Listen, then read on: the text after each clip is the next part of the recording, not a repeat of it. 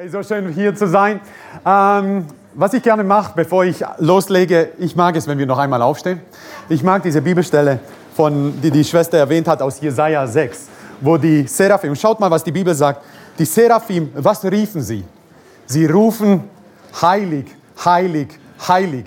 Aber wem rufen sie es zu? Sie rufen es nicht Gott zu.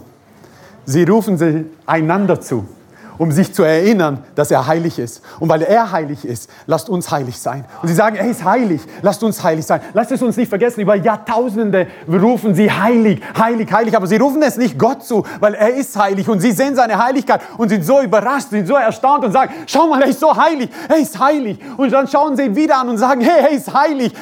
Lasst uns auch heilig sein. Lasst uns heilig bleiben. Lasst uns so sein, wie er ist. Wir wollen mehr von ihm. Und sie rufen einander zu. Und lasst uns einander zurufen, er ist heilig, er ist heilig, weil er heilig ist, lasst uns heilig sein. Weil er heilig ist, lasst uns nicht aufhören, seine Heiligkeit sowas von ergreifen zu wollen, dass wir verändert sein wollen, verwandelt sein wollen in das gleiche Bild, wie er ist, weil das ist, wozu wir berufen ist. Und dafür brauchen wir einander, so wie die Seraphim einander brauchen. Und sie sind seit Jahrtausenden da oben, so nah am Thron Gottes. So müssen wir einander zusammen sein, in, äh, in Gemeinschaft sein und einander zu zurufen, er ist heilig, er ist heilig, er ist heilig, ja, er ist Vater, ja, er ist Papa, er ist Heiler. Aber als allererstes, das ist, ein, das ist ein Charakteristikum, das ist ein Charakter, den Gott hat, den man eigentlich nicht beschreiben kann. Weil heilig ist etwas, das siehst du um uns herum nicht, sondern nur bei ihm. Und deswegen hört nicht auf, zu schreien, hört nicht auf, einander zu erinnern, dass er heilig ist. Weil wenn es die Seraphim machen, wie viel mehr sollten wir es machen? Halleluja, Halleluja. Vater, du bist heilig. Herr, du bist heilig. Du bist vollkommen. Du bist allmächtig. Du bist einzigartig. Niemand ist so wie du, Vater. Du bist Majestät. Du bist Majestät. Du bist Herrlichkeit. Du bist würdig, Herr. Du bist würdig, angebetet zu werden, Herr. Niemand ist so wie du, Vater. Du bist einzigartig. Du bist vollkommen. Du bist außerordentlich. Niemand ist dir nur gleich, Herr. Du bist heilig heilig, heilig, heilig, heilig, heilig ist der Herr, der Allmächtige. Amen. Amen. Amen. Amen. Danke, Jesus. Halleluja. Ich habe nicht gesagt, dass ihr euch setzen sollt, aber ist okay. Wenn ihr schon sitzt, ist es echt okay. Passt schon. Ähm, mein Name ist Hrvoje Sirovina. Und nein, ich habe gerade nicht in Sprachen gebetet, sondern es ist wirklich mein Name. Und ich habe auch meine Eltern gefragt. Äh, meine Eltern haben mir den Namen nicht gegeben, weil sie mich nicht mögen, sondern dieser Name ist wirklich üblich da, wo ich herkomme. Ich komme aus Kroatien. Ähm, bin Kroate, bin stolzer Kroate. Ihr könnt den Stolz bei mir noch austreiben. Halleluja. Aber bin gerne Kroate, ich äh, habe noch einen kroatischen Ausweis, ähm, habe auch einen deutschen, weil es leichter ist mit Visas in anderen Ländern. Äh, mit dem deutschen Ausweis, die, mit den Kroaten haben sie irgendwie zum Teil Themen. Warum auch immer, ich kann es mir vorstellen. Aber anyways. Der Daniel hat gemeint, ich soll mich ein bisschen vorstellen. Das mache ich gerne, mein Zeugnis. Jetzt, äh, ich habe schon immer Jesus geliebt. Genau, ich habe es gestern erzählt, falls ihr gestern nicht da wart. Hey, wir hatten gestern eine gigantische Gegenwart Gottes da. Ich habe es super genossen. Ich wirklich, es ist ein Privileg, ein Vorrecht. Es ist einfach eine Ehre, hier zu sein, strahlende Freude, predigen zu dürfen. Ähm, ich freue mich mega und ich fühle mich wirklich, wirklich wie zu Hause, wie zu Hause. Es ist nicht üblich, dass man mich annimmt, so wie ich bin und am Ende sagt, hey, das war gut. Halleluja. Deswegen, äh, hey, wenn euch irgendetwas verpasst, wenn er sagt, hey, der, Kroate, der Kroate ist mir ein bisschen zu laut oder sowas, das ist, weil ich Kroate bin. Okay, das, das, das, deswegen, ich darf das. Okay. ähm, ich habe Jesus schon immer geliebt, nicht immer gekannt. Und ich habe es gestern erzählt, ich, äh, hättest du mich gefragt, was willst du mal werden, habe ich gesagt, immer, hey, ich will Priester werden. Ich will Priester werden, weil ich römisch-katholisch aufgewachsen bin. Und mit zwölf Jahren hat mich unser Religi mein Religionslehrer, der selber Priester war, hat gesagt, hey, willst du ins Kloster? Wenn du Priester werden willst, kannst du ins Kloster gehen. Habe ich gesagt, wow, hey, im Kloster kriegt man da von Jesus. Und ich sagte, ja, dann lernst du dann, wie du Jesus dienen kannst. Habe ich gesagt, oh, cool, das hört sich gut an. Und dann habe ich ihn gefragt, gibt es auch Mädchen? Hat er gesagt, nein. Dann habe ich gesagt, ah, dann werde ich Pastor. ähm, Und so bin ich Pastor geworden. Aber, nein, nicht ganz. Aber, aber ich habe wirklich Jesus geliebt. Aber was ich ich hatte schon mit sechs Jahren, hatte ich schon ein Sündenbewusstsein. Mit sechs Jahren wusste ich, dass ich ein Sünder bin. Mit sechs Jahren wusste ich, dass in meinem Leben irgendetwas nicht stimmt. Mit sechs Jahren wusste ich, hey, ich bin auf dem Weg in die Hölle. Und ich wusste, weil so viele Lügen schon in meinem Leben waren, so viel Böses ich schon getan habe, mit sechs Jahren. Und dann habe ich mir gedacht, ich kann mich an den Tag erinnern, wo ich mir gedacht habe, hey, jetzt habe ich sechs Jahre lang echt gesündigt, jetzt werde ich mal sechs Jahre nicht sündigen, dann ist es ausgeglichen, dann komme ich in den Himmel. Am nächsten Tag hat, die, hat, meine Mutter mir zu mir irgendetwas gesagt und beziehungsweise wir Kinder haben etwas angestellt und dann hat sie gefragt, wer war's? Und ich habe gesagt, ich war es nicht, obwohl ich es war und habe gedacht, oh Schrott, jetzt muss ich morgen anfangen. Und am nächsten Tag habe ich es wieder versucht und ich habe es wieder nicht geschafft. Und das war so ein Riesenfrust in mir, dass ich es wirklich nicht geschafft habe, aus meiner eigenen Kraft von Sünde loszuwerden. Und ich habe Jesus geliebt, aber dieses Ding, dass, dass ich ein Sünder bin, dieses Ding, dass ich gegen Sünde nicht ankomme, das, war, das lag tief auf meiner Seele. Und irgendwann nach meinem 12., 13. Lebensjahr fing ich dann an, ja, ich habe Jesus irgendwie geliebt, Jesus war mein Held, aber ich bin in die Welt abgerutscht und ich hatte zwei Hobbys. Das eine war, Fußball, das andere waren Frauen. Ähm, Heute habe ich noch immer ein Hobby. Fußball mag ich noch immer. Aber das zweite ist, und mein großes Hobby ist meine Frau. Ähm, und mit, ich bin immer tiefer in die Welt hineingerutscht. Habe Fußball geliebt, habe einen Vorvertrag im Fußball gehabt, einen Profivertrag im Fußball. Und, äh, aber im Training ist mir dann mein bester Freund damals reingerutscht im Training und hat mir mein Sprunggelenk gebrochen. Und ich habe mir gedacht, wow, okay, wow, ist Schrott, weil ich eine, zwei Wochen später als Jugendlicher hätte ich schon bei den Profis mittrainieren sollen. Und da war plötzlich alles irgendwie lag brach. Und ich bin dann immer ins Vereinsheim gekommen. Die, die Zeitungen haben, haben gut über mich ges äh, gesprochen und geschrieben und haben gesagt, hey, wir freuen uns, wenn er wieder zurückkommt, wir vermissen ihn und so weiter. Und ich komme ins Vereinsheim und die Leute haben mich einfach geehrt, haben mir die Hand geschüttelt und haben immer gesagt, hey, wie sehr haben sie mich vermissen und so weiter. Das hat mir gut getan. Und nach fünf Monaten bin ich wieder zurückgekommen und habe angefangen, wieder Fußball zu spielen und die Sache ist die, ich habe so schlecht gespielt. Und ich wusste nicht warum. Mein Kopf wollte, meine Füße konnten nicht mehr so, wie es mal war. Und ab, ich war 18 Jahre alt und ich bin dann ins Vereinsheim rein und plötzlich, ich bin 18 Jahre alt gewesen, niemand hat mich mehr auch nur angeschaut. Niemand hat, das hat mich zerbrochen. Das hat mich zerbrochen und ich habe mir gedacht, okay, weißt du was, ich höre auf mit dem Fußball. Habe von einem Tag auf den nächsten habe ich aufgehört mit Fußball. Zu mir haben sie damals gesagt, hey, es, du kannst, es gibt drei Formen, wie du richtig viel Geld verdienen kannst. Das erste ist äh, mit Fußball. Ich sage, ah, das klappt jetzt nicht mehr. Das zweite haben sie zu mir gesagt, mit Drogen. Drogen habe ich noch nie gemacht. Äh. Und das dritte haben sie gesagt, Prostitution. Dann habe ich gesagt, ah, ich versuch's mal. und das war so ein bisschen so der Weg, wo ich mir gedacht habe, weil ich Freunde hatte, Bekannte hatte, sogar Verwandte hatte, die in diesem Milieu unterwegs waren. Ähm, und das ist da, wo ich dann sozusagen reingeschlittert bin, immer mehr. Und meine Schwester hat sich irgendwann mal bekehrt. Und ich wusste nicht, Bekehrung, was, das überhaupt ist. Aber meine Schwester war immer sehr von dem mürrischen Gemüt und plötzlich hat sie gestrahlt. Plötzlich hat sie gestrahlt, sie hat gebetet. An ihrem Zimmer habe ich immer gelauscht, habe gedacht, boah, junger Fisch, die hat jetzt sogar Hebräisch gelernt. Habe ich gedacht, weil sie angefangen hat, in irgendwelchen Sprachen zu reden. Ich habe gedacht, boah, es geht ab. Aber ich habe, der nächste Gedanke war, ich bin so froh, dass meine Schwester jetzt so viel betet, weil jetzt weiß ich ganz genau, sie wird Nonne und ich muss sich keine Gedanken machen, dass sie irgendein junger Mann irgendwie versucht zu daten, weil damit hätte ich ein Problem gehabt. Das ist meine jüngere Schwester. Aber sie ist nicht Nonne geworden. Ähm, und sie hat mich aber immer wieder eingeladen zu einem Meeting, zu einem Meeting. Und ich habe gesagt, ja, ich komme, ich komme, ich komme. Und am 16.03.2001 habe ich gesagt, hey, ich komme zu dem Meeting, aber ich habe nur bis 10 Uhr Zeit, weil wir haben schon einen Tisch reserviert. Ich sage euch nicht, in was für einem Club, weil hier gibt es auch unter 18-Jährige. Und sagt aber, um 10 Uhr bin ich weg. Um 10 Uhr bin ich weg und ich habe acht Freunde mitgebracht, Muslimen, alle. Und wir sind alle zu diesem Meeting hin. Wir haben uns hinten reingesetzt in die letzte Reihe. Aber meine Mutter saß in der Mitte und ich habe gedacht, hey, ich will meine Mutter irgendetwas sagen. Und ich bin dann zu meiner Mutter hin und habe ihr was gesagt. Aber in dem Moment fing das Meeting an. Und von dem Start, vom Start des Meetings habe ich ein Kloß im Hals. Und ich wusste nicht warum. Und ab dem Moment habe ich drei Tage durchgeheult durchgeheult. Gott hat mich erwischt. Ich habe nicht nach Gott gefragt. Ich habe nicht nach Gott gesucht. Ich habe ein cooles Leben gehabt. Ich habe schon mit 18 tolle Autos gefahren. Hab, hättest du mich damals gesehen? Ich hatte so lange Haare. Ja, ja, ja, ja. so lange Haare hatte ich.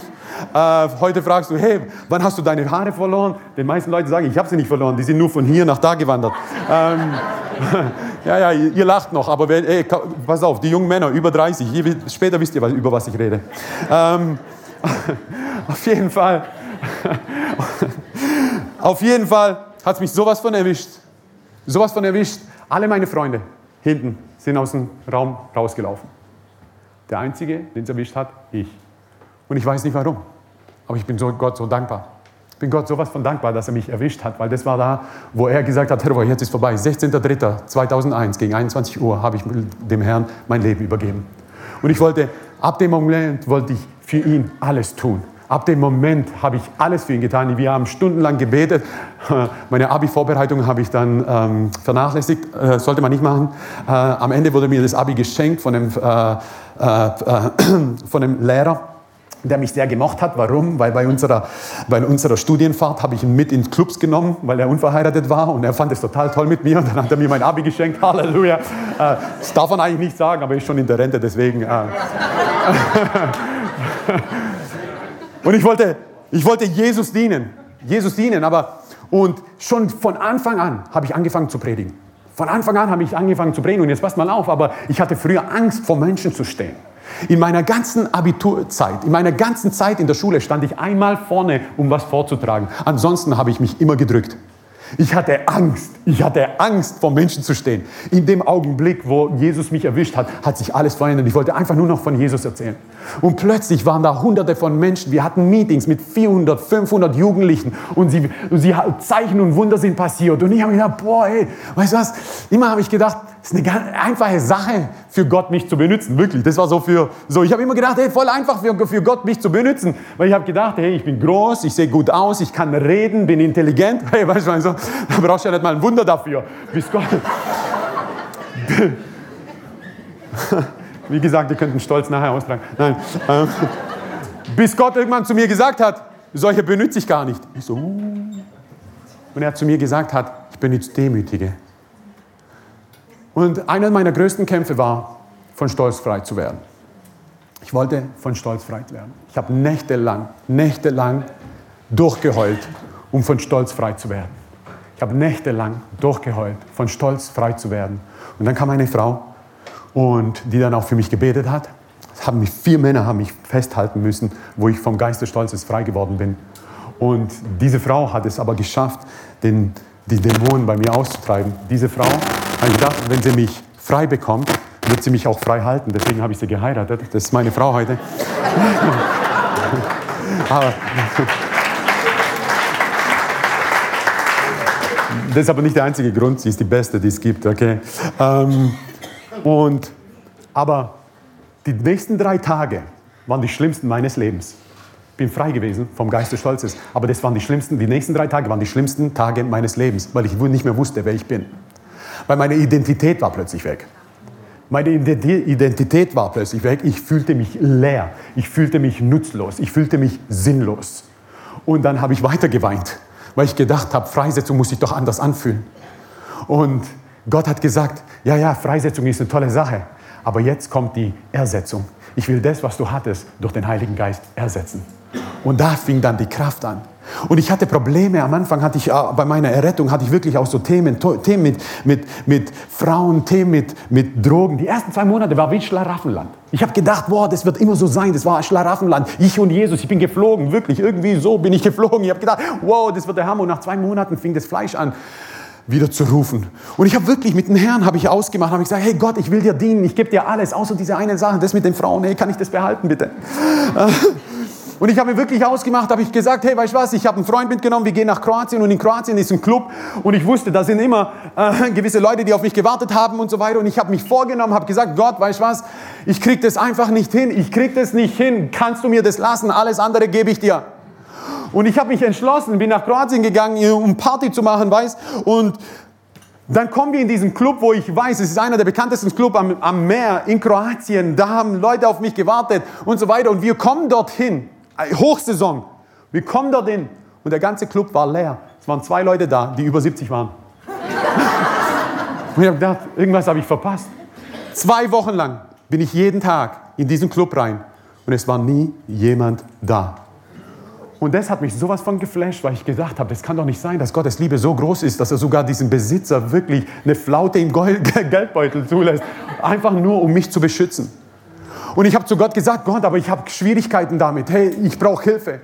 Und ich wusste nicht, wie ich Hilfe bekomme, bis ich dann einen Traum bekommen habe. In einem Traum war ich in der Schleierhalle in Stuttgart. Und in diesem Traum gab es, gab es äh, einen Armdrückwettbewerb. Und diese Schleierhalle war voll. Und da war ein Monster, der hat gegen jeden gewonnen. Und ich habe gedacht, wow, wie krass stark der ist. Und dann kam, kam plötzlich, er hatte keine Gegner mehr und sagt, hey, wer will gegen mich? Ja, Arm drücken? Und ich habe gesagt, hey, wer ist so verrückt, weißt du, und voll peinlich gegen ihn den Arm zu drücken, du kannst ja nur verlieren.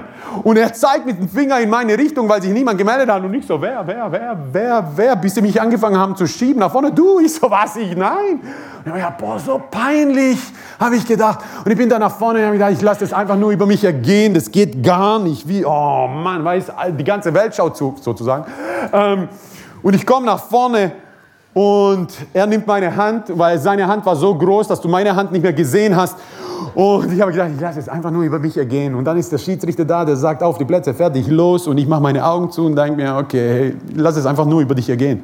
Und die Sache ist die, ich habe meine Augen zugehabt und es ist nichts passiert. Und ich habe gedacht, was ist jetzt los? Und mache meine Augen auf und sehe dieses Monster komplett mit einem rot angelaufenen Gesicht. Und er, und er konnte mich nicht, er konnte mich nicht besiegen. Und ich habe gedacht, oh, das ist meine Chance. Jetzt geht's ab. Und dann habe ich meine ganze Kraft genommen und wollte ihn besiegen, aber hat sich auch nichts bewegt. Ich war rot, er war rot. das sieht bestimmt lustig aus, aber nichts ist passiert. Und in dem Augenblick, das Einzige, was ich wusste zu sagen, ist, Heiliger Geist, helf mir. Und wumm, ich habe ihn besiegt. Stille im Raum und plötzlich fing der Jubel an auszubrechen. Die Leute kamen nach vorne, haben mich auf ihre Schulter getan und ich habe gesagt, hey, das war ich nicht, hört auf, das war ich nicht, das war der Heilige Geist, das war der Heilige Geist. Und ich bin aufgewacht und ich wusste, die Lösung für meine Probleme ist der Heilige Geist. Und dann habe ich meine Schwester gefragt, und meine Schwester und eine Freundin von ihr haben für, äh, für mich gebetet, dass ich im Heiligen Geist getauft werde. Und ab dem war ich frei. Ab dem war ich frei. War es immer einfach? Nein, nein, nein, nein. Aber ab dem Tag war ich frei. Und es waren die letzten Tage, wo ich in solche, in solche Sünde verfallen bin. Und das ist wieso? Weil die Kraft des Heiligen Geistes da ist. Weil die Kraft des Heiligen Geistes da ist. Wir brauchen den Heiligen Geist. Wir brauchen das Übernatürliche. Wir dienen einem übernatürlichen Gott. Wir können es uns nicht leisten, dieses Übernatürliche irgendwie außen vor zu lassen. Wir dienen einem übernatürlichen Gott. Die, der Anfang seines Dienstes auf der Erde war übernatürlich. Wie er zur Welt gekommen ist, war, war übernatürlich übernatürlich. Wie er seinen Dienst vollbracht hat, war übernatürlich. Wie er ist ans Kreuz gegangen ist, war übernatürlich. Für mich war es da unüblich. Und ich habe Gott gefragt, hey Gott, willst du mir irgendetwas sagen? Weil ich bin 15 Kilometer gefahren, nur rumänische Autos um mich herum. Und ich habe gedacht, das kann doch nicht sein. Gott, willst du mir was sagen? Und dann sagt der Heilige Geist zu mir, schau dir das Kennzeichen vor dir an. Und sage ich, ja, ein rumänisches Auto. Sagt er, ja, was steht da drauf? Und da stand dann auf Englisch Y-O-U, U drauf. Und in dem Augenblick kam die Liebe für Rumänien auf. Ich war davor nie in Rumänien. Ich habe niemand in Rumänien gekannt. Und ich wusste, wenn ich 30 Jahre alt werde, wird meine erste Nation Rumänien sein. Ich bin 30 Jahre alt gewesen. Ein Monat später sagt mein geistlicher Vater zu mir, ich war in 99 Ländern der Welt, ich war noch nie in Rumänien, habe jetzt einen Ruf nach Rumänien bekommen, willst du mitkommen? Und ich habe zu Gott gesagt, hey Gott, ich liebe jetzt die Nationen. Aber ich habe gesagt, ich werde nie, nie, nie, nie nach bitten, dass ich irgendwo hinkomme. Heute bin ich 42 Jahre alt. Zwischen meinem 30. und meinem 40. Lebensjahr hatte ich über 250 internationale Flüge. In über 40 Nationen habe ich das Evangelium gepredigt. Warum? Weil Gott es einfach so macht wenn du dich in seine Hände begibst, wenn du, dir, wenn du einfach nur zulässt, dass er dich benutzen darf, dann ist, gibt es nichts, das dich aufhalten kann. Nichts, das dich aufhalten kann. Nichts, das dich aufhalten kann, weil das ist das, was Gott macht. Und ich glaube wirklich an eine Erweckung. Ich habe Gott gebeten, weil so viele Menschen um mich herum Visionen hatten. Und ich habe gedacht, Gott, ich habe aber keine Vision. Ich will auch eine. Ich bin auch irgendwie besonders. Ich will auch eine Vision. Ich kann mich erinnern, als ich dann eine meine erste Vision hatte. Meine erste Vision in Kroatien, wo sonst am Meer, weil da ist der Himmel offen. Halleluja. Ähm, ich habe gehört, Jugendliche von euch, junge Erwachsene gehen von euch nach Kroatien. Oh, erwartet, hey, erwartet, dass der Herr spricht. Halleluja. Ich sage das im Glauben. Äh, und ich hatte meine erste Vision. Und in dieser Vision, was ich gesehen habe, ich habe volle Stadien gesehen. Stadien in Deutschland. Die Stadien in Deutschland waren voll und ich habe Menschen gesehen, die einfach nur Jesus anbeten und Jesus anbeten wollen. Aber nicht nur dieses war besonders, sondern ich habe gesehen, dass Bundesligaspiele um 15.30 Uhr samstags gecancelt wurden, weil Menschen gesagt haben, wir wollen keinen Fußball anschauen, wir wollen Jesus anbeten und deswegen brauchen wir diese Stadien.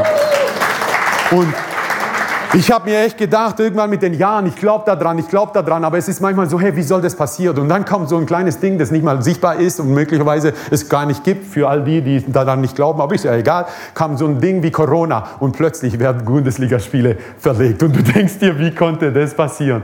Hey, wenn das Corona machen kann, wie viel mehr unser Gott? Und das ist, wofür ich glaube. Ich glaube, dass ganze Stadien gefüllt werden. Nicht, weil ich glaube, hey, das ist eine tolle Sache. Und die Stadien werden nicht gefüllt, äh, weil irgendwelche, irgendwelche Aktionen gestartet werden. Diese Stadien werden gefüllt, weil der Heilige Geist Menschen drängen wird, schieben wird und, und, und sie dort hineinschwemmen wird, hineinsaugen wird, weil sie Jesus anbeten wollen und ihn als einzigen Herrn verkünden wollen. Deswegen werden Stadien gefüllt werden und Bundesligaspiele werden verlegt werden. Ich weiß, Herbert, du bist verrückt. Ja, genau, ich bin verrückt, aber ich, ich lebe für einen verrückten Gott. Und ich liebe, ich liebe, ich glaube an Erweckung. Ich glaube an Erweckung. Und an Orten wie diesen, hier strahlende Freude, riecht es nach Erweckung. Riecht es nach Erweckung. Und ich liebe Orte wie diese, weil der Heilige Geist machen darf, was er will. Und heute möchte ich zu euch sprechen. Ich habe noch zweieinhalb Stunden. Ähm, Deswegen war mein Zeugnis jetzt so lang, weil ich muss ja irgendwie die Zeit voll kriegen. Ähm, heute, heute möchte ich euch über den, Glauben für, mit, über den Glauben für Erweckung sprechen. Welcher Glaube ist notwendig für Erweckung? Weil wir lesen die Bibel ganz oft so und ich möchte euch eine Geschichte, eine Erweckungspredigerin, eine, die eine Erweckung initiiert hat in der Bibel, vor der die wenigsten wissen, dass sie eine Erweckung gestartet hat. Sie selber wusste nicht mal, was sie macht. Und weil wir lesen so oft die Bibel auf eine Art und Weise und wir überlesen es ganz oft und denken so, ich habe früher immer gedacht, der Simpson, Simpson, der Starke, ich habe immer gedacht, der war voller Muskeln und groß und so weiter, bis ich gelesen habe, nein, seine Kraft war der Heilige Geist. Der nächste, was ich dann mir überlegt habe, wisst ihr, wie, wenn du an die Geschichte denkst, als Abraham mit Isaac hoch auf den ähm, Berg Moria geht und ihn opfern möchte, habe ich im Kopf oder haben wir oft im Kopf so einen 10-, 12-Jährigen oder sowas. Aber wisst ihr, dass jüdische Geschichte uns sagt, dass Isaac zwischen 30 und 37 Jahre alt war? Oder wir lesen, wir lesen Geschichten über Paulus, als das Licht kam und er den Herrn begegnete, dass er vom Pferd gewandelt ist, aber nirgends wird ein Pferd erwähnt. Oder dann lesen wir Geschichten, zum Beispiel über Jakob. Habt ihr über euch über äh, Jakob äh, nachgedacht? Jakob, als er Mama und Papas Haus verlassen hat, wisst ihr, wie alt er da war? Er war 77 Jahre alt. 77 Jahre alt. Könnt ihr euch das vorstellen? Ja, Herr das kann nicht sein. Er war 130 Jahre alt, als er vorm Pharao stand. Als er vorm Pharao stand, hatten sie schon sieben gute und zwei schlechte Jahre. Das, das bedeutet, neun Jahre waren schon vorbei. Er war 121 Jahre alt, als, als, ähm, als Josef dem Pharao den Traum gedeutet hat. Als Josef den Traum für den Pharao gedeutet hat, war er 30 Jahre alt. Das bedeutet, 121 minus 30 war Jakob 91 Jahre alt, als, als Josef geboren wurde. Als Josef geboren wurde, hat er schon 14 Jahre bei Laban gedient. Was bedeutet, als er zu Laban kam, war 91 minus 14, er war 77 Jahre alt. Hey, wenn du 77 Jahre alt bist und noch immer bei Mama und Papa wohnst, komm, wir beten jetzt die ganze Zeit für dich.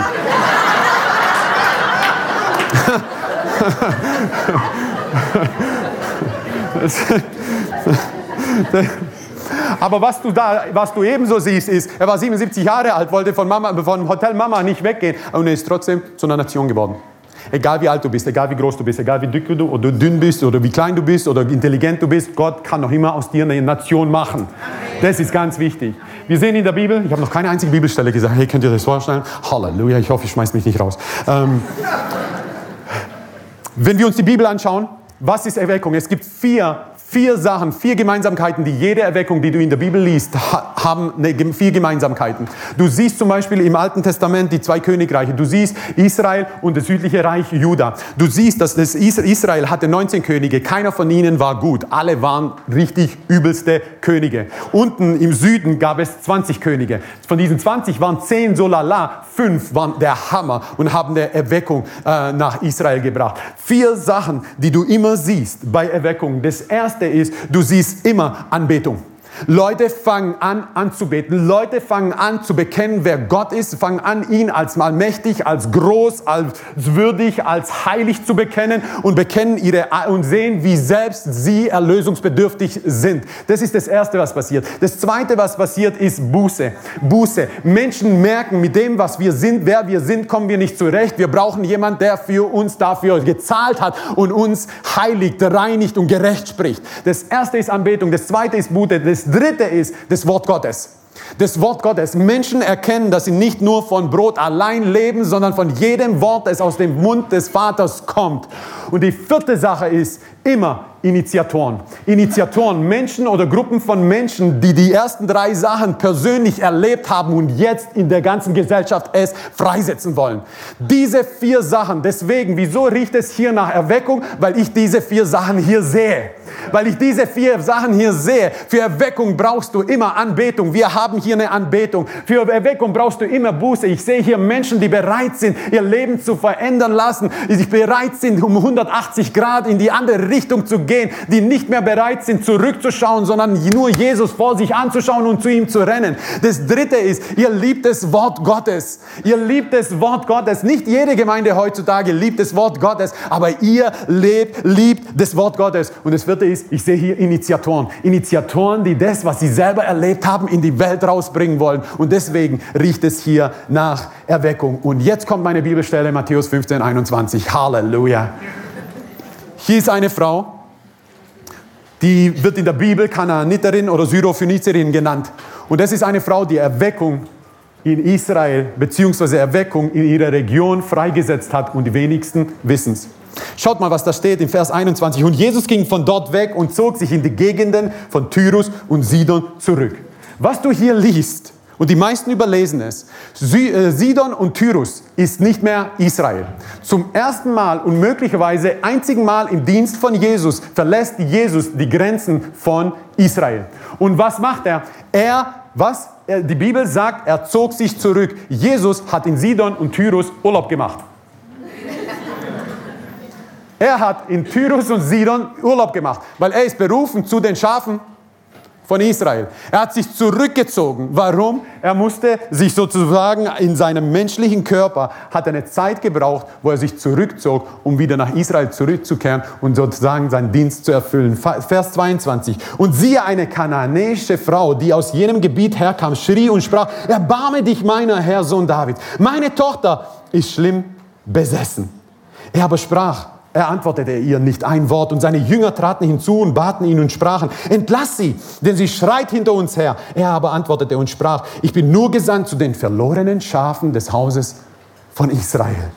Sie aber kam und warf sich vor ihm nieder und sprach, Herr, hilf mir. Er antwortete und sprach, es ist nicht schön, das Brot der Kinder zu nehmen und den Hunden hinzuwerfen. Sie aber sprach, ja Herr, doch es essen ja auch die Hunde von den Krummen, die von dem Tisch ihrer Herren fallen. Da antwortete Jesus und sprach zu ihr, O Frau, dein Glaube ist groß, dir geschehe, wie du willst. Und ihre Tochter war geheilt von jener Stunde an. Diese Bibelstelle hat mich jahrelang begleitet, weil ich eine Sache nicht verstanden habe. Zweimal ist Jesus begeistert vom Glauben, beziehungsweise zweimal wurde es aufgeschrieben und zweimal von Heiden, die nicht zu dem Volk Israel gehören. Und diese kananäische Frau war eine davon. Und alles, was sie macht, ist, sie, zu Jesus zu kommen, sich vor ihn hinzuknien und einfach nur um Heilung zu erbitten und nicht aufzuhören, weiter zu bitten. Und Jesus sagt zu ihr, dein Glaube ist groß. Ich stelle mir großen Glauben anders vor. Ich stelle mir wirklich, wisst ihr was? Als Petrus auf Wasser lief, ja, er ist gesunken, aber er lief auf Wasser. Und wisst ihr, was Jesus zu ihm sagt? Du Kleingläubiger. Kann mir das irgendjemand erklären? Also, und für mich war das immer ein Mysterium. Wie kann Gott, weißt du, hier ist jemand, der auf Wasser läuft. Und dann am Ende bedröppelt, nass im Boot sitzt und, Gott, und Jesus sagt, hey, Kleingläubige ihr. Und hier ist eine, alles was sie macht, ist, sich vor Jesus niederzuwerfen, um ihre Tochter zu bitten. Und Gott sagt, boah, ist dein Glaube groß. Und hier ist, und das ist etwas, wo ich hoffe wirklich, dass wir heute ergreifen, was eigentlich Glaube für Erweckung ist. was eigentlich großer Glaube ist. Und ich hoffe, dass, ich viele, dass viele heute freigesetzt werden, was Glauben betrifft. Viele freigesetzt werden, was es bedeutet, großen Glauben zu haben. Dass großer Glaube nicht zwingend mit großen, be beeindruckenden Dingen zu tun hat, sondern möglicherweise mit was ganz anderem. Und was du hier siehst bei dieser Frau, das erste ist, sie kam zu Jesus, auch wenn alles dagegen sprach. Schaut mal, die erste Sache, die wichtig ist, ist, sie kam zu Jesus, obwohl alles dagegen sprach. Was meinst du, Herr damit? Gut, dass du fragst, ich sag's dir. Das erste ist, sie war, sie war nicht vom Bürgerrecht von Israel. Sie hatte nicht das richtige Bürgerrecht. Ihr Bürgerrecht sprach gegen sie. Jesus sagt sogar hier in dieser ganzen Geschichte, er sagt, ich bin nicht gekommen für, zu, den, zu den Heiden. Das heißt, ihr Bürgerrecht war das Falsche. Und trotzdem erhielt sie ihr Wunder. Das zweite ist, sie war eigentlich auch vom falschen Geschlecht. Zur damaligen Zeit waren Frauen vor allem in diesen Gebieten weniger wert. Es war, sie war ja nicht mal ein Mann. Das heißt, sogar das Geschlecht sprach gegen sie und trotzdem hat sie am Ende ihr Wunder empfangen. Das dritte ist, was du ebenso siehst, die Apostel waren gegen sie. Die Apostel, die haben gesagt, sie nervt, schick sie doch einfach weg. Hey, wir wollen einfach hier Ruhe haben. Wir haben gedacht, wir sind im Urlaub. Hallo? Sogar die Apostel waren gegen sie. Und am Ende bekommt sie trotzdem ihr Wunder. Was du ebenso siehst, das Zeitalter sprach gegen sie. Es war noch nicht die Zeit für das Evangelium, für die Nationen. Und trotzdem hat sie ihr Wunder erhalten. Der Moment sprach gegen sie. Jesus war im Urlaub. Und trotzdem erhielt sie Ihr Wunder. Wie kann das sein? Alles spricht gegen sie. Wie kann es sein? Ihr Bürgerrecht spricht gegen sie. Ihr Geschlecht spricht gegen sie. Der Moment spricht gegen sie. Seine, seine Nachfolger sprechen gegen sie. Der, das Zeitalter spricht gegen sie. Und trotzdem bekommt diese Frau ihr Wunder. Warum? Weil Glaube all diese Sachen umgeht und trotzdem empfängt, was uns andere verwehren möchten. Egal, was dein Arzt sagt. Egal, was dein Professor sagt. Egal, was Menschen um dich herum sagen. Auch wenn alles gegen gegen dich spricht. Was wir machen ist, wir schmeißen uns vor die Füße von Jesus und weil Glaube all das umgeht und trotzdem empfängt, was uns andere verwehren wollen. Das ist, was Glaube macht. Das ist, was diese Frau gemacht hat. Alles sprach gegen sie und trotzdem bekommt sie ihr Wunder. Das zweite ist, sie demütigte sich und berief sich ausschließlich auf Jesu Gnade. Sie war so demütig und schaut mal, was sie gemacht hat. Sie hat zu Jesus gesagt, du Sohn Davids, hey, das darfst du nicht machen. Du bist keine Jüdin. Mit deinem Ausdruck sagst du, hey, er ist gar nicht für dich da, weil du bist ja nicht mal Jüdin. Sohn Davids bedeutet, hey, du bestätigst eigentlich, er ist für die Israeliten da und nicht für dich. Das Zweite ist, sie berief sich ausschließlich auf seine Gnade. Und Jesus sagte, hey, hey, hey, ähm, das Brot der Kinder ist nicht für Hunde da. Und sie sagt, hey, hey, ich will gar nicht so viel Brot. Ich will einfach nur Krumm, das langt mir, weil die Krummen sind mehr als genug. Weil ganz im Ernst, ich bin aus Kroatien, hat Jesus zu mir gesagt, hey, das Brot, hat Jesus zu mir Brot gegeben. Ich wäre der Erste, der gesagt hat, ja, Jesus, und wo ist Fleisch? Aber diese Frau ist nicht so. Diese Frau ist nicht so, sondern hey Jesus, es ist nur ein bisschen. Gib mir nur ein bisschen. Äh, weil egal wie viel es ist, aber es ist aus deiner Hand und weil es aus deiner Hand ist, ist es mehr als genug. Und das ist was, etwas, was Glaube macht, was großer Glaube macht. Großer Glaube ist nicht nur, ne, es geht nicht um die Zufriedenheit, wie viel du gerade hast, weil es gibt immer mehr, aber es geht um die Dankbarkeit mit, über das, was du gerade hast. Sei dankbar für dein Bett. Sei dankbar für die Schuhe, die du anhast. Sei dankbar für da, dass du noch laufen kannst. Sei dankbar, dass du noch reden kannst. Sei dankbar, dass du sehen kannst. Sei dankbar, dass du ihn kennen kannst. Sei dankbar. Das ist etwas, was großer Glaube macht. Großer Glaube vergleicht sich nicht mit anderen, sondern großer Glaube ist dankbar für das, was ich bekommen habe von Jesus. Auch wenn es noch nicht das ist, was meine Verheißung mir sagt. Aber großer Glaube ist demütig. Großer Glaube ist dankbar. Großer Glaube sagt, danke Jesus. Ja, Jesus, ich glaube für mehr. Aber ich danke dir für das, was ich gerade habe. Das, was ich gerade habe. Das ist, was großer Glaube macht. Das ist das, was diese Frau gemacht hat. Sie hatte großer, großen Glauben. Das dritte ist, sie war ausdauernd. Sie war ausdauernd. Sie hat nicht losgelassen. Sie hat nicht losgelassen. Sie hat gesagt, nein, nein, nein, nein, ich weiß, wer du bist. Ich weiß, wie du bist. Und ich komme nicht, um bei dir mein Glück zu suchen. Ich komme zu dir, um Glauben. Ich bin, ich bin so oft in Südasien und in Indien und in Sri Lanka und in Nepal und in Burma, wo ich unterwegs bin, gibt es unheimlich viele Tempel. Du siehst gigantische Tempel, die ja mit, mit, aus, mit Gold verziert sind. Und dann du, gibt es auch sehr schäbige Tempel, die wirklich komplett dreckig sind, aber Menschen pilgern jeden Tag dorthin. Und da ist ein Tempel, der hat, der, den fand ich super interessant. Und ich habe mir das so ein bisschen angeschaut, was für ein Tempel das ist. Und wisst ihr, was es ist? Es ist ein Tempel, ein hinduistischer Tempel, wo die Menschen reingingen und am Eingang kriegen sie einen Zettel und einen Stift. Und an diesem Eingang nehmen sie den Zettel und den Stift und schreiben ihre Gebetsanliegen auf den Zettel. Und dann nehmen sie Dreck vom Boden oder Matsch oder was auch immer und spucken da rein, damit es eine matschförmige Konsistenz wird. Und dann nehmen sie dieses Papier, tun es da hineinwickeln und machen einen Ball daraus. Und dann ist da eine Ikone und sie schmeißen diese, diese Matsch, diesen matschartigen Ball, schmeißen sie auf die Ikone. Und wenn der Ball kleben bleibt, wird ihr, wird ihr Gebet erhört und wenn nicht, Pech.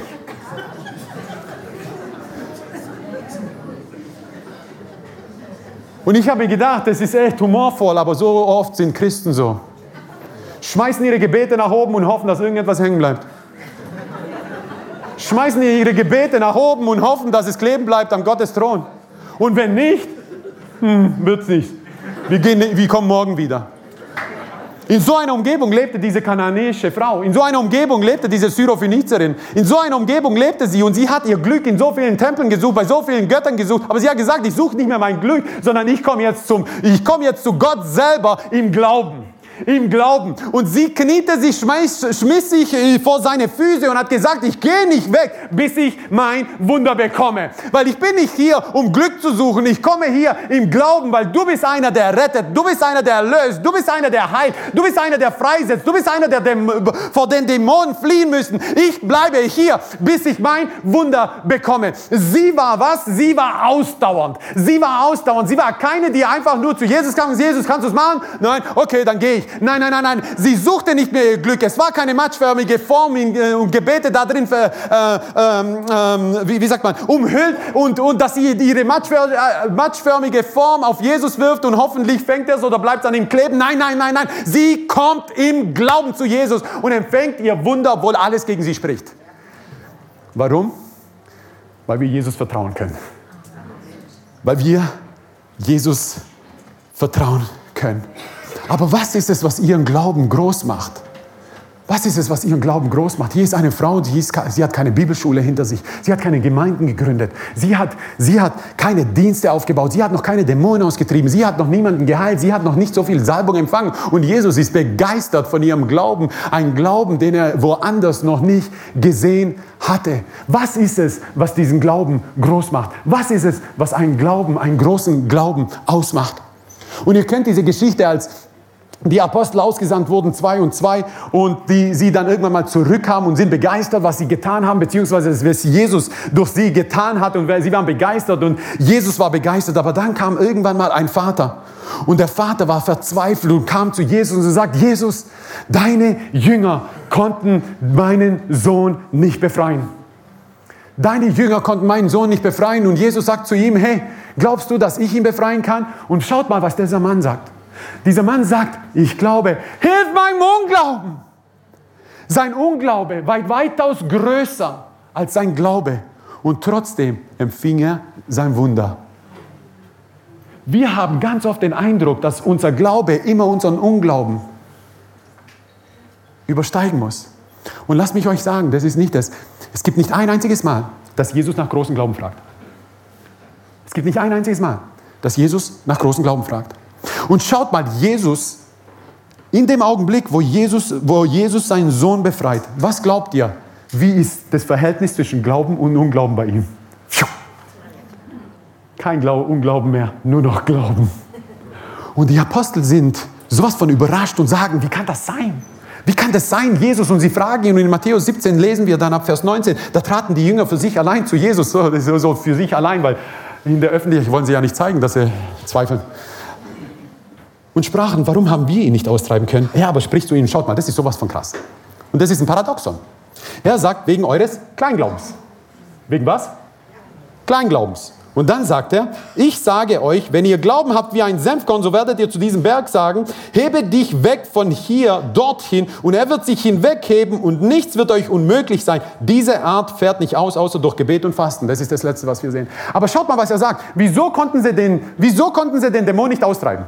Er sagt, wegen eures Kleinglaubens. Und schaut mal, was er jetzt macht. Er sagt, aber wenn euer Glaube so groß ist wie ein Senfkorn, mickriger geht's gar nicht. Mickriger geht's gar nicht. Der, damals, der, der kleinste damals bekannte Samen. So, er sagt wegen eures Kleinglaubens, aber wenn ihr Glauben habt wie ein Senfkorn, also mini, klein, klein, klein, das macht doch keinen Sinn. Er vergleicht es nicht mit großem Glauben, er vergleicht es nicht mit irgendwelchem Turm oder mit einem Tempel und so weiter. Wenn euer Glauben so groß ist wie der Tempel, wenn euer Glauben so groß ist, keine Ahnung, wie der Turm von Babel oder sowas. Nein, er sagt, wegen eures Kleinglaubens habt ihr es nicht machen können. Aber wenn ihr Glauben habt, wie ein Senfkorn, das damals klein, der kleinste damals bekannte Samen nimmt er und sagt, wenn er aber so groß ist, dann könnt ihr es machen. Das macht keinen Sinn. Was ist die Lösung? Jesus geht es nie um die Größe des Glaubens. Jesus geht es immer um das Leben im Glauben.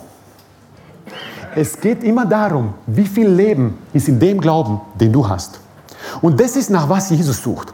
Er sucht nach Leben im Glauben, nicht nach der Größe deines Glaubens. Wenn, der, wenn da Leben ist, dann bedeutet es, dann wird er wachsen. Wenn da Leben ist, bedeutet es, wird er sich ausbreiten. Aber alles, was er braucht, ist Leben. Du kannst so großen, haben, großen Glauben haben, wenn er aber tot ist, ist nichts wert. Du kannst so ein Riesenbaum sein, du kannst so ein riesen Feigenbaum sein, wenn da keine Feigen dran sind, ist er nichts wert, wissen wir von Jesus. Deswegen sagt er, egal wie groß dein Glaube ist, egal wie groß dein Glaube ist, solange Leben drin ist, wirst du dein Wunder sehen können. Solange Leben drin ist, egal wie groß dein Glaube ist, aber wenn Leben im Glauben drin ist, nicht die Größe des Glaubens ist entscheidend, sondern das Leben in, dem, in deinem Glauben ist äh, entscheidend, wirst du dein Wunder sehen, wirst du Erweckung sehen, wirst du Transformation sehen, wirst du Reformation sehen, wirst du die Verheißung Gottes in deinem Leben zustande sehen. Woher weiß ich das? Dieser Vater, sein Unglauben war so viel größer wie der Glaube, den er hatte. Aber das Leben in bisschen in dem Glauben, den er hatte. Jesus will doch nur das Leben in dem Glauben. Er fragt nicht nach großem Glauben. Er sucht nur nach dem Leben. Wenn der Leben sieht, egal wie groß dein Glaube ist, wirst du dein Wunder sehen, wirst du Erweckung sehen, wirst du seine Herrlichkeit sehen, wirst du sehen, dass er einschreitet in deine Situation, in deinem Leben, weil das ist nach was Jesus fragt. Jesus fragt nicht nach großem Glauben, er fragt nach lebendigem Glauben in einen großen Gott. Und das ist eine Last, die wir vor allem in pfingstlichen und charismatischen Kreisen empfangen haben, weil es immer darum geht, unser Glaube, wir brauchen größeren Glauben, größeren Glauben. Nein, nein, nein, nein. Wir brauchen alle größeren Glauben. Bis zu unserem Lebensende werden wir mehr Glauben und größeren Glauben brauchen. Aber nach was Jesus fragt, ist nicht die Größe des Glaubens, sondern das Leben im Glauben. Und ich hoffe, dass dich das freisetzt. Dass egal wie groß dein Glaube ist, um was es geht, die Frage ist, ist da noch Leben drin? Ist da noch Leben drin? Wenn da noch Leben drin ist, wirst du sehen die Herrlichkeit des Herrn. Weil das ist, nach was er Ausschau hält. Er braucht nicht großen Glauben, um zu Wunder zu tun. Er braucht nicht großen Glauben, um zu heilen. Er braucht nicht großen Glauben, um Freisetzung zu bringen. Er braucht nicht großen Glauben, um eine Nation zu Christus zu führen. Er braucht nicht großen Glauben, um zu retten, um zu erlösen, um zu heilen, um freizusetzen. Er braucht einfach nur Leben im Glauben. Und dieser Mann sagt, ich glaube, hilft meinem Unglauben. Und schaut mal, Jesus übergeht seinen Unglauben komplett aber er sieht Leben in seinem bisschen Glauben, woher er kam zu Jesus. Weil er zu Jesus kam, war da Leben drin. Wie viel? Genug, damit sein Sohn freigesetzt wird. Das ist, was wir hier sehen. Das ist, wie Erweckung kommt. Es ist nicht, es ist nicht großer Glaube. Wir brauchen alle größeren Glauben. Wir müssen alle im Glauben wachsen und bis zu unserem Lebensende. Und das ist wichtig. Aber was Jesus fragt, nach was Jesus fragt, ist nicht großer Glaube, sondern Leben, egal wie groß dein Glaube ist. Bin ich schon über die Zeit? Ich weiß es gar nicht. Kann ich noch? Ich habe noch ganz viele Geschichten. Was machst du mit deinem Samen? Was machst du mit deinem Samen? Es ist unheimlich wichtig, was du mit diesem Samen machst, damit das Leben, das in deinem Samen ist, egal wie groß dein Glaube ist, egal wer du hier bist, egal was du schon mit Jesus erlebt hast, egal wie du bereits mit Jesus gewandelt bist. Die Frage ist, was machst du mit Samen? Dadurch, dass du hier bist, weiß ich, dass Leben in deinem Glauben ist. Ich weiß, dass Leben in deinem Glauben ist. Allein, weil du hier bist, um hier zu sein, mit anderen anzubeten, von Jesus zu hören und Jesus zu erheben. Ich weiß, dass Leben in deinem Glauben ist. Aber was machst du mit deinem Samen? Samen braucht Nährstoffzufuhr. Das ist unheimlich wichtig. Samen braucht Nährstoffzufuhr. Wie wird dein Same, wie wird dein Glaube größer, wenn er lebendig ist? Er braucht Nährstoffe. Was sind Nährstoffe? Das Erste, was ein Same braucht, ist Wasser und Sauerstoff. Wasser und Sauerstoff sind Bilder für den Heiligen Geist. Du brauchst den Heiligen Geist. Ohne den Heiligen Geist geht es nicht. Der Heilige Geist ist der einzige, beziehungsweise ist die einzige Person der Dreieinigkeit Gottes, den wir hier auf der Erde haben. Es ist, wen wir brauchen. Es ist, mit wem wir wandeln. Es, er ist derjenige, den wir lieben. Er ist derjenige, mit dem wir umarmen. Er ist derjenige, mit dem wir reden. Er ist derjenige, der hier ist. Ohne den Heiligen Geist gibt es keine Nährstoffe. Wir brauchen Licht und wir brauchen Wasser und Sauerstoff und das ist der Heilige Geist. Du brauchst den Heiligen Geist. Du musst erfüllt werden mit dem Heiligen Geist. Aber schaut mal, wenn du in der Bibel liest, von, was den Heiligen Geist betrifft, du siehst zum Beispiel Petrus, er wurde mindestens dreimal erfüllt mit dem Heiligen Geist. Und ich rede hier nicht von der Versiegelung des Heiligen Geistes, was unsere Errettung ist. Ich rede nicht von der Taufe des Heiligen Geistes, was die Kraft des, äh, äh, bei uns ist, sondern wir brauchen eine kontinuierliche Erfüllung des Heiligen Geistes. Es ist ein kontinuierlich, kontinuierlich, kontinuierliches, jetzt haben Leben mit Jesus Christus, mit dem Heiligen Geist, wo er uns regelmäßig neu auffüllt. Deswegen ist es hier ein Ort der Erweckung, weil du hier regelmäßig neu aufgefüllt werden kannst mitten und durch den Heiligen Geist. Du siehst Petrus dreimal mindestens in der Bibel bis zum fünften Kapitel in der Apostelgeschichte erfüllt werden mit dem Heiligen Geist. Warum? Weil das Leben in seinem Samen, in seinem Glauben benötigt Nährstoffe. Und das Erste ist, du brauchst den Heiligen Geist. Ohne den geht's nicht. Das Zweite ist, du brauchst Licht. Licht, die Bibel sagt, das Wort Gottes ist die Lampe auf meinem. Du brauchst das Wort Gottes. Ohne das Wort Gottes geht es. Ich liebe das Wort Gottes. Ich habe bis zu meinem Abitur, beziehungsweise bis zu meiner Errettung, ich kann mich erinnern, ein Buch gelesen. Ich musste das in der Schule lesen. Das Tagebuch von Anne Frank. Ich war kein Leser. Boah, ich gehe gar nicht. Sportzeitung konnte ich lesen und so weiter, aber alles andere, no go. Heute, ich liebe die Bibel. Jedes Jahr lese ich die Bibel seit 17 Jahren zweimal durch. Jedes Jahr. Zweimal. Und dann ich, plötzlich habe ich angefangen, es zu lieben, zu lesen. Ich lese jedes Jahr dazu noch 30 bis 52 Bücher. Ich liebe es. Ich liebe es. Warum? Nährstoffzufuhr. Ich brauche Licht. Mein Same, mein Glaube braucht Licht. Ohne das Wort Gottes geht es nicht. Geht es nicht. Jeden Tag. Ich brauche, das Erste, was ich mache, ist das Wort Gottes zu lesen am Morgen. Das, nach dem Mittagessen, wenn ich ins Büro komme, bevor ich irgendwas anderes mache, was ich mache, lesen im Wort Gottes. Das Letzte, was ich am Abend mache, bevor ich schlafen gehe, ist lesen im Wort Gottes. Warum? Mein Glaube braucht es. Braucht es. Ich liebe das Wort Gottes. Ich liebe das Wort Gottes. Das ist, was dein Same braucht. Das Dritte, er braucht, er braucht einen guten und nährstoffreichen Boden. Was ist das? Das ist die Gemeinde. Die gepflanzt sind im Hause des Herrn, werden Gottes Vorhöfen grünen. Du brauchst eine Gemeinde. Du kannst ohne Gemeinde, wird dein Glaube nicht wachsen. Er wird genug sein für Errettung, ja. Aber willst du, dass dein Glaube wächst, brauchen wir einander. Brauchen wir einander. Selbst die Seraphim haben nicht einzeln Gott gesungen, sondern sie waren zusammen und haben einander Gott und sich selber daran erinnert, dass er heilig ist. Das Erste, du brauchst den Heiligen Geist für dein Glauben. Das Zweite ist, du brauchst das Wort Gottes für dein Glauben. Und das Dritte ist, du brauchst eine Gemeinde, in der du gepflanzt bist, weil ein Same, der nicht gepflanzt ist, er kann nicht blühen. Und das vierte, was wir bei dieser Frau sehen, ist, dass sie eine Quelle der Erweckung öffnete.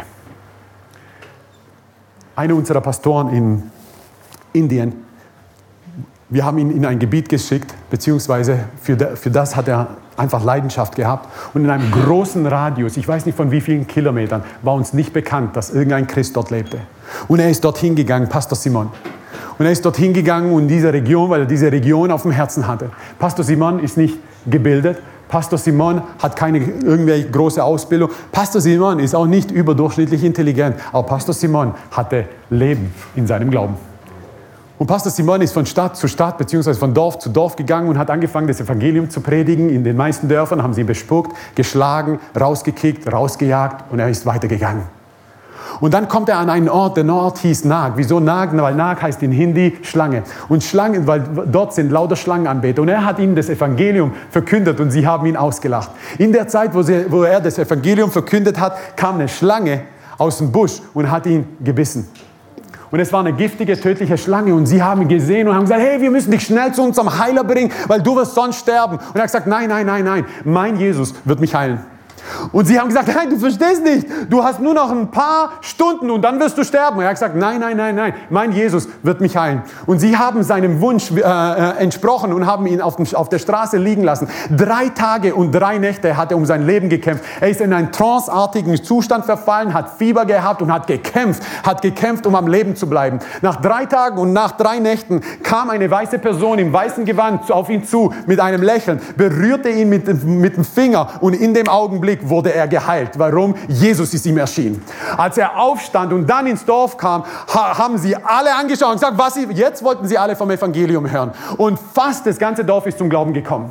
Pastor Simon hat Monate und Jahre dort gewirkt und so wenig ist zum Teil passiert. 2019 haben wir das neue Gemeindegebäude dort eingeweiht, in eine Region, wo, es, wo uns nicht bekannt war, dass Christen dort war. Aber weil hier Pastor Simon einfach diesem Ruf gefolgt ist, nicht möglicherweise keinen großen Glauben hatte, aber definitiv Leben in dem Glauben, den er hatte, äh, gehabt hat, hatte. Was er gemacht hat, er ist von Dorf zu Dorf, weil er gesagt hat, ich weiß, Jesus wird es tun. Und er ist dann von Dorf zu Dorf gegangen und hier plötzlich ist irgendetwas passiert. Und 2019 haben wir das neue Gemeindegebäude eingeweiht dort und es kamen 7000 Christen aus der Region, die aufgrund des Glaubens von Pastor Simon eingekommen sind, um zu feiern, was Jesus hier getan hat. Warum? Weil ein Mann nicht unbedingt großen Glauben hatte, aber Leben in seinem Glauben und in einer Region, wo es nicht bekannt war, dass, wo uns nicht bekannt war, dass Christen dort sind, sind plötzlich nach ein paar Jahren 7000 gekommen, um mit uns anzubeten und dieses neue Kirche Kirchengebäude einzuweihen. Warum?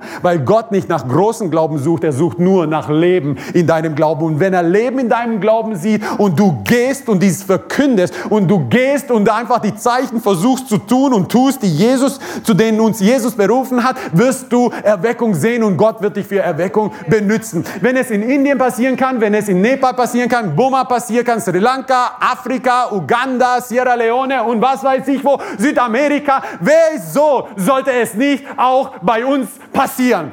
Es ist nicht so, dass die Menschen dort größeren Glauben haben wie wir, sondern sie haben einfach nur Leben in dem Glauben, den sie haben, aber den haben wir auch. Und wenn, wenn Gott es bei ihnen machen kann, wird es auch bei uns tun. Amen.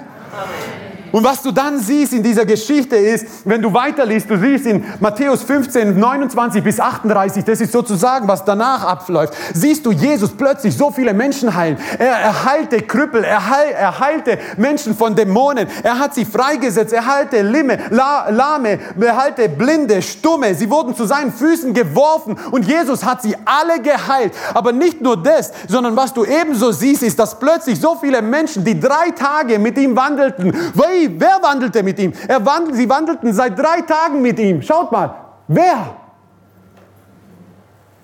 Aus Tyrus und Sidon, weil das ist da, wo er war. Und jetzt ist er weggegangen, nach Israel zurück. Und hier sind diese ganzen Heiden. Sie sind mit ihm hinterher. Sie haben gesehen, wenn sie, das, wenn sie was bekommt, wir werden es ebenso bekommen. Und sie sind ihm hinterher und immer mehr Menschen sind gekommen. Und was sie gemacht haben, sie haben ihre Lahmen, ihre Blinden, ihre Krüppel, haben sie vor die Füße Jesu geworfen. Warum? Weil sie haben gesehen, dass sie es ebenso gemacht hat. Wenn sie, wenn sie es so gemacht hat, machen wir das ebenso. Und sie haben, so wie sie sie gesehen haben, wie sie sich vor die Füße Jesu schmiss, haben sie ihre, ihre, ihre Bedürftigen vor die Jesu Füße geschmissen. Warum? Weil sie es bei ihr gesehen haben. Und plötzlich bricht hier etwas aus. Eine Erweckung. Was für eine Erweckung. Hier war eine Frau, eine Frau, die einfach nur für ihre eigene Tochter bat. Nicht mal wusste, was passieren wird. Aber sie hat eine Quelle der Erweckung geöffnet. Warum? Nicht wegen ihrem großen Glauben, sondern wegen ihrem Leben im Glauben. Andere haben es gesehen und haben gesagt, hey, wenn sie ihre Heilung bekommen kann, hey, lass uns zu Jesus gehen. Lass uns zu Jesus gehen. Lass uns zu Jesus gehen. Und hier sind so viele Menschen seit drei Tagen mit ihm unterwegs. Und es sind 4000 Männer. Was bedeutet möglicherweise 15.000 Personen, die alle da waren, um Jesus anzubeten, um mit, von ihm zu hören. Wer war das? Es war ein Zehn-Städte-Gebiet. Da gibt es kaum, kaum Juden. Es waren alles Heiden. Es war nicht ihre Zeit. Es war nicht die, es war nicht, es war nicht, sie hatten das falsche Bürgerrecht. Aber weil eine Frau eine Quelle der Erweckung eröffnet hat, haben sie ebenso Erweckung erlebt. In einer Region, es war nicht Zeit für diese Region, aber eine Frau war ein Initiator. Eine Frau hatte lebendigen Glauben. Eine Frau hatte Leben in ihrem Glauben. Und sie, alle, was es eröffnet hat, ist eine Quelle der Erweckung, dass in einer Region, für die es eigentlich nicht Zeit war fürs Evangelium, in einer Region, für die Jesus eigentlich nicht berufen war zu, seiner Le zu seinen Lebzeiten hier auf der Erde, haben Erweckung erlebt. Warum? Weil Glaube, Leben im Glauben, all das umgeht.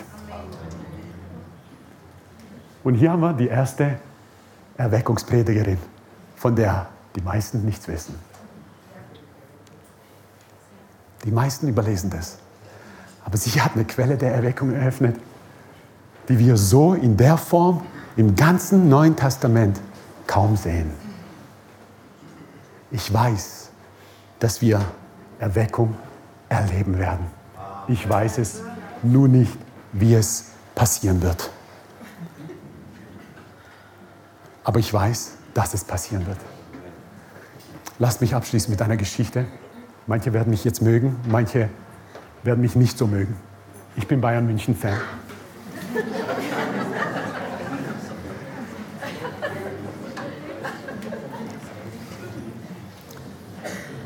Die Sache ist nur die, dass ich jetzt einfach in den letzten Jahren kaum Zeit habe, mir Fußballspiele anzuschauen. Und, aber was ich dann gerne mache, ich habe so einen Sportticker bei mir immer dabei in meinem Handy und ich schaue mir dann die Ergebnisse an. Und vor einigen Jahren habe ich gesehen, wie Bayern gespielt hat und Bayern hatte gewonnen. Aber was ich gerne mache, ist, dass ich mir im Nachhinein im Nachhinein das Spiel ab und zu mal nochmal anschaue oder vielleicht sogar die Zusammenfassung mir anschaue. Und genau das habe ich in diesem, bei diesem Spiel gemacht. Ich wusste schon, was passiert wird, aber ich wusste nur nicht, wie es passieren wird. Und ich habe mir das Spiel angefangen anzuschauen und ich schaute mir dieses Spiel an und dieses Spiel war, Bayern hat so schlecht gespielt, die andere Mannschaft war sowas von überlegen. Aber wisst ihr was? Ich war ruhig. Warum? Weil ich wusste ja, was passieren wird. Ich wusste nur nicht, wie es passieren wird. Und die 32. Minute, glaube ich, war es, schießt die gegnerische Mannschaft ein Tor und weil Bayern so schlecht gespielt hat. Aber wisst ihr was? Ich war ruhig, weil ich wusste, was passieren wird. Ich wusste nur nicht, wie es passieren wird. Und in der 73. Minute schießt die gegnerische Mannschaft 2-0. Aber wisst ihr was? Ich war ruhig, weil ich wusste, was passieren wird. Ich wusste nur nicht, wie es passieren wird. Und die 83. Minute kam und ich war schon, ich war jetzt aufgeregt, obwohl ich wusste, was passieren wird. Aber jetzt kam ich langsam auf den Geschmack, auf die Art und Weise, wie es passieren wird. Und in der 83. schießt Bayern das 2-1 und ich war so, wow, jawohl, Mann, obwohl ich wusste, was passieren wird. Und in der 92. Minute schießt Bayern das 2-2 und wisst ihr was? Ich wusste, was passieren wird. Ich wusste nur nicht, wie es passieren wird. Aber jetzt langsam sah ich, wie es passiert, passiert ist. Und in der Verlängerung hat Bayern 3-2 und das 4-2 geschossen und hat gewonnen. Und wisst ihr was? Ich habe schon vorher gewusst. Aber jetzt wusste ich auch, wie es passieren wird. Ich weiß, dieses Wort sagt mir, wir werden eine Erweckung erleben. Ich weiß, dass es passieren wird. Ich weiß, dass es passieren wird. Ich weiß jetzt gerade nur nicht, wie es passieren wird. Aber ich weiß, dass es passieren wird. Und dann, wenn es passiert, werde ich sagen, ich wusste es schon immer.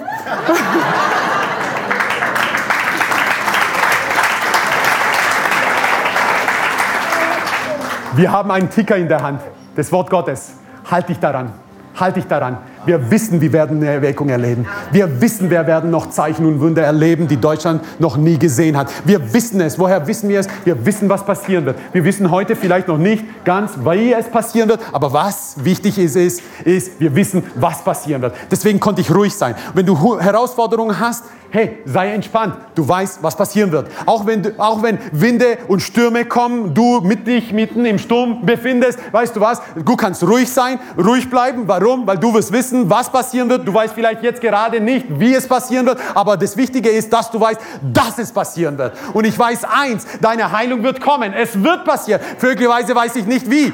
Ich weiß, deine Versorgung wird kommen. Warum? Weil ich weiß, dass es passieren wird. Möglicherweise jetzt gerade noch nicht wie. Ich weiß, Deutschland wird Erweckung erleben, weil ich weiß, es wird passieren. Ich weiß es vielleicht jetzt gerade nicht wie, aber wenn es passiert, werde ich euch sagen, ich habe es schon immer gewusst.